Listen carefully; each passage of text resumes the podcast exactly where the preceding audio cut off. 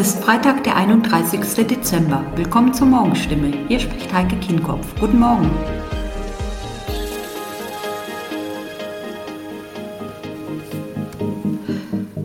Und das sind heute unsere Themen aus der Region. Corona-Proteste nehmen zu, die Gigabit-Allianz zerbricht und Millionenbetrug durch Corona-Tests.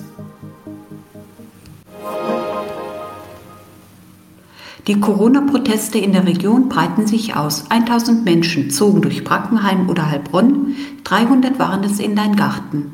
Mehr als 150 Menschen beteiligten sich an rechtswidrigen Anti-Corona-Spaziergängen in Bretzfeld. In Öhringen kamen 30 Demonstrierende zusammen. Organisatoren, Teilnehmer und Polizei lieferten sich mitunter ein Katz-und-Maus-Spiel. Vor allem die große Zahl nicht angemeldeter Versammlungen in jüngster Zeit belastet die Polizei. Das sagt Hans Becker, der Präsident des Heilbronner Präsidiums. Etwa 15 bis 20 Aktionen, darunter lediglich drei angemeldete, hat es allein am vergangenen Montag im Zuständigkeitsbereich des Präsidiums gegeben. Insgesamt registrierte die Polizei 2600 Teilnehmer. Das seien 0,3 Prozent der Bevölkerung, sagt Polizeisprecher Carsten Diemer. Ein Ziel dieser Veranstaltungen dürfte es unter anderem sein, den Staat und seine Institutionen vorzuführen, meint er. Mancherorts habe man nur zwei Protestierende vor einem Rathaus angetroffen. In Brackenheim ist die Resonanz deutlich höher. Seit vielen Monaten kommt es doch zu Protesten.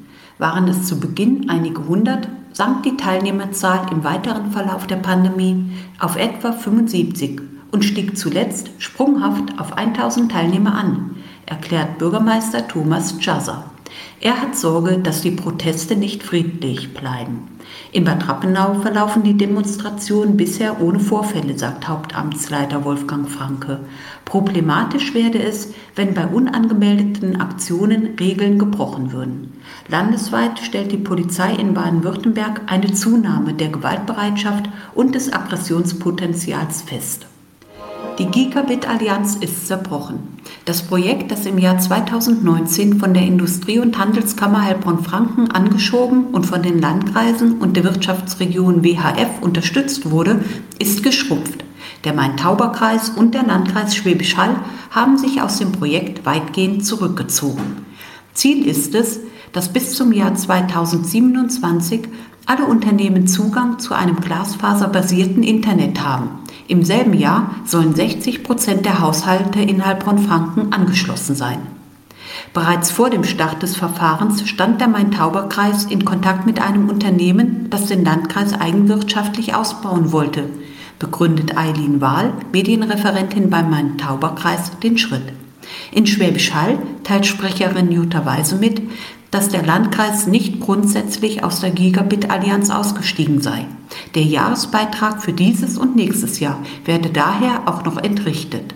Allerdings habe sich für den Landkreis eine Kooperation mit dem Netzbetreiber Netcom BW ergeben. Dadurch sei der Bedarf abgedeckt. Im Frühjahr würden überall die Bagger rollen. Der frühere IHK-Präsident Harald Unkelbach bedauert die Entwicklung.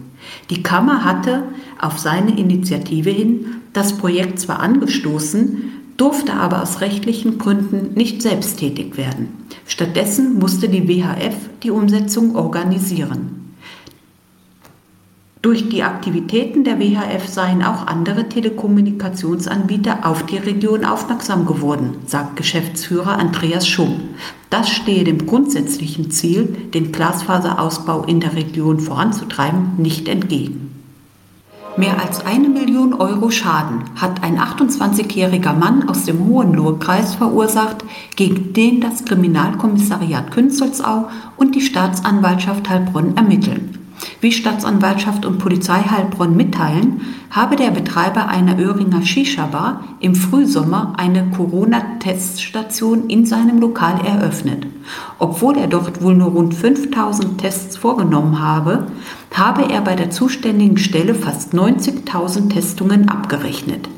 Bis Oktober soll der Mann für die angeblich erbrachten Leistungen mehr als eine Million Euro erhalten haben. Weiter heißt es, dass eine Geldwäsche-Verdachtsmeldung die Strafverfolgungsbehörden auf die Spur des Mannes geführt haben. In die folgenden Ermittlungen war das baden-württembergische Landeskriminalamt eingebunden. Bei einer Wohnungsdurchsuchung kurz vor Weihnachten wurde der Mann aufgrund eines Haftbefehls des Amtsgerichts Heilbronn festgenommen. Dabei seien umfangreiche Vermögenswerte im hohen sechsstelligen Bereich sichergestellt worden. Der Beschuldigte zeigt sich laut Polizei und Staatsanwaltschaft kooperativ. Und das waren heute Ihre Nachrichten aus der Region. Mehr und ausführliche Informationen lesen Sie in unseren Zeitungen oder auf stimme.de. Weiter geht es nun mit unseren Kolleginnen und Kollegen aus Berlin. Sie informieren mit Nachrichten aus Deutschland und der Welt. Vielen Dank und schönen guten Morgen. Ich bin Zoe Tassovali und das sind unsere Top-Themen heute aus Deutschland und der Welt. Wieder ein Silvester unter Corona-Bedingungen. Kanzler Scholz ruft zum Zusammenhalt auf. US-Kampfeinsatz im Irak geht offiziell zu Ende und andere Länder, andere Sitten. So wird im Ausland der Jahreswechsel gefeiert. Bundeskanzler Olaf Scholz hat die Gesellschaft zum Zusammenhalt im Kampf gegen die andauernde Corona-Pandemie und bei der geplanten Erneuerung des Landes aufgerufen. In seiner ersten Neujahresansprache als Kanzler appellierte Scholz an die Bürger, wegen der sich rasant ausbreitenden Omikron-Variante des Virus die Impfangebote zu nutzen. Wir müssen wirklich alles tun, und zwar gemeinsam, damit Corona im neuen Jahr endlich besiegt werden kann, sagt Scholz. Es komme aufs Tempo an, damit wir schneller sind als das Virus. Der Kanzler bittet um Verständnis für die aktuellen Beschränkungen wegen Corona, die nötig seien, um die Menschen zu schützen. Und Scholz ruft die Kritiker der Maßnahmen zu einem respektvollen Miteinander auf. Man könne verschiedener Meinung sein, sollte einander aber auch zuhören. Die 20er Jahre will Scholz mit seiner Regierung zu einem Jahrzehnt des Aufbruchs machen. Dafür wolle man jetzt den Grundstein legen. Thomas Brock, Berlin. Ja, und viele stellen sich nach zwei Jahren Corona-Pandemie die Frage, hört das irgendwann mal auf? Und wirklich optimistisch sind laut einer Umfrage die wenigsten. Aktuell hält vor allem die Omikron-Variante Deutschland in Atem. Gesundheitsminister Karl Lauterbach hat deshalb für die nächste Woche neue Vorschläge angekündigt.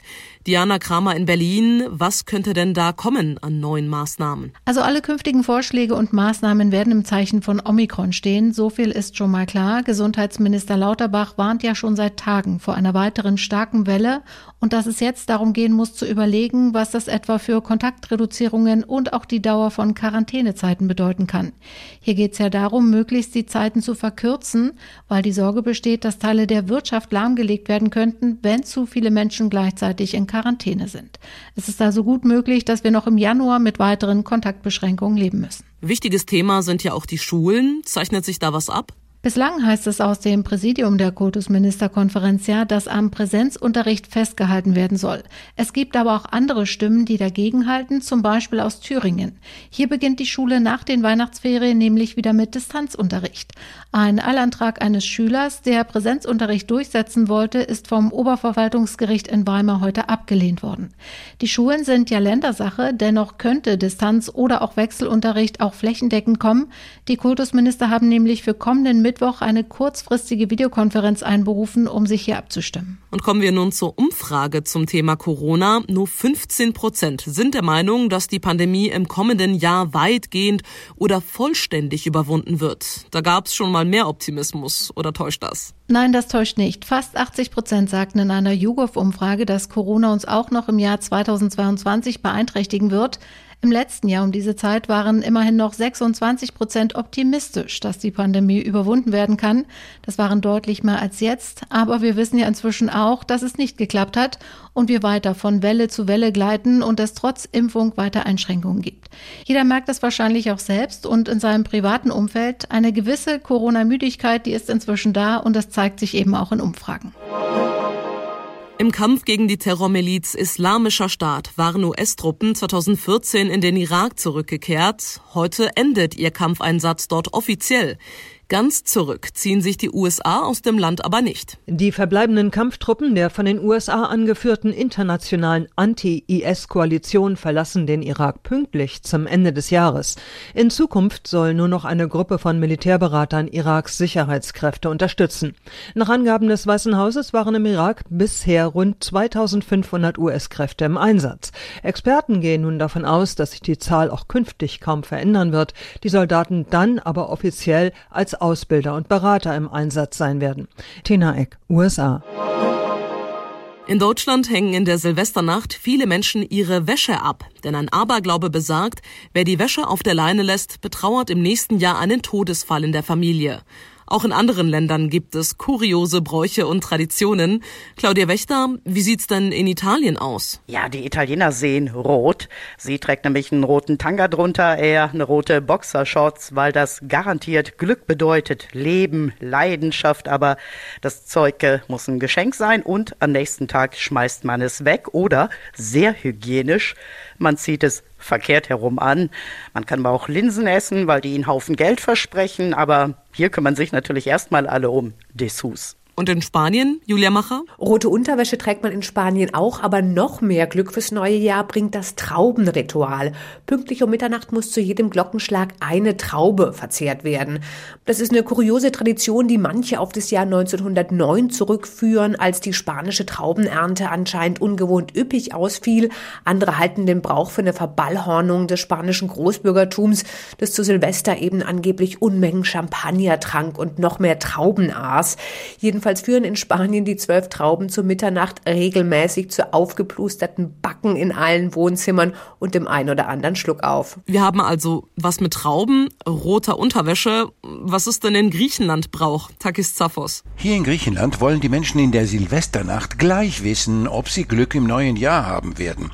Als Omen dient eine Münze, die vor dem Backen in einem Kuchen aus Hefeteig gesteckt wird. Jedes Mitglied der Familie bekommt unmittelbar nach dem Jahreswechsel sein Stück und dann wird vorsichtig gebissen, gekaut und man passt auf, was runtergeschluckt wird.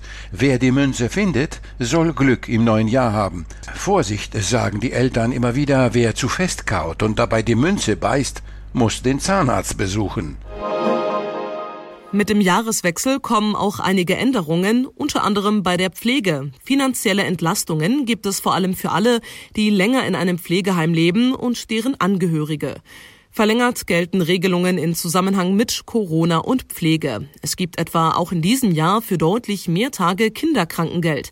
Jan-Henner Reitze, der Eigenanteil, den Bewohner von Pflegeheimen und deren Angehörige aus eigener Tasche zahlen müssen, steigt immer weiter. Was genau ändert sich daran jetzt und wie viel macht das aus? Die Rechnung für einen Platz im Pflegeheim besteht ja aus verschiedenen Posten. Da ist sozusagen die Miete, Verpflegung. Ein beträchtlicher Teil sind die Kosten für die Pflege selbst. Und von genau diesem Posten übernimmt die Pflegeversicherung prozentual mehr. Wie viel mehr hängt davon ab, wie lange jemand schon gepflegt wird und wie intensiv. Das bringt für die Betroffenen von ein paar Euro Ersparnis bis hin zu mehreren hundert Euro pro Monat. Also das kann richtig was ausmachen. Wo kommt denn das Geld her? Die Pflegeversicherung hat doch auch nicht unendlich viele Mittel zur Verfügung. Die Beiträge steigen und zwar für alle über 23, die arbeiten und keine Kinder haben, von 3,3 auf 3,4 Prozent.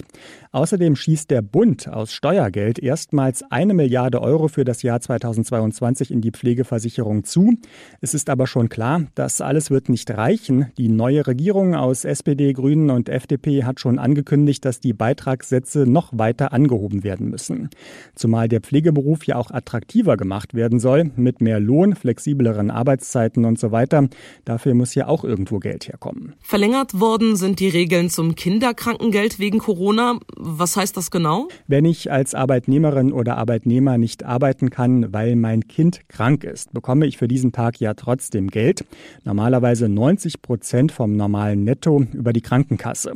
Das gilt für Kinder bis zwölf Jahre. Und wegen Corona auch weiterhin, wenn mein Kind gar nicht krank ist, ich es aber wegen einer geschlossenen Kita oder Schule zu Hause betreuen muss. Und auch für 2022 gilt für jedes Kind ein Anspruch auf 30 Tage Kinderkrankengeld statt 10. Alleinerziehende haben an 60 Tagen Anspruch statt 20. Eine hochbetagte Jubilarin, ein betrunkener Butler, vier unsichtbare Gäste und ein Tigerkopf. Diese Mischung sorgt an Silvester seit Jahrzehnten für Lacher. Dinner for One hat sich jeder schon mindestens einmal angesehen und heute gibt's den Sketch in einer anderen Version und zwar mit Joko und Klaas auf Pro 7. Thomas Bremser, was erwartet denn die Zuschauer bei der Joko und Klaas Version? Ja, wir sehen erstmal Steven Gätchen als Moderator, Joko als Butler James und Klaas als, ja, etwas andere Miss Sophie. Das Duo hatte bei den Dreharbeiten jedenfalls viel Spaß. Same procedure as every year. Good evening, Jane. Der Sketch soll laut ProSieben jetzt jedes Jahr zu Silvester laufen. Das Ganze ist eine Art Strafe aus der letzten Sendung Joko und Klaas gegen ProSieben. Mal sehen, ob es äh, ja für uns am Ende auch eine Strafe ist. Ach, wir bleiben da einfach mal optimistisch. Das war's von mir in diesem Jahr. Ich bin Zoe Tassovali und wünsche Ihnen allen einen guten Rutsch. Bis Montag.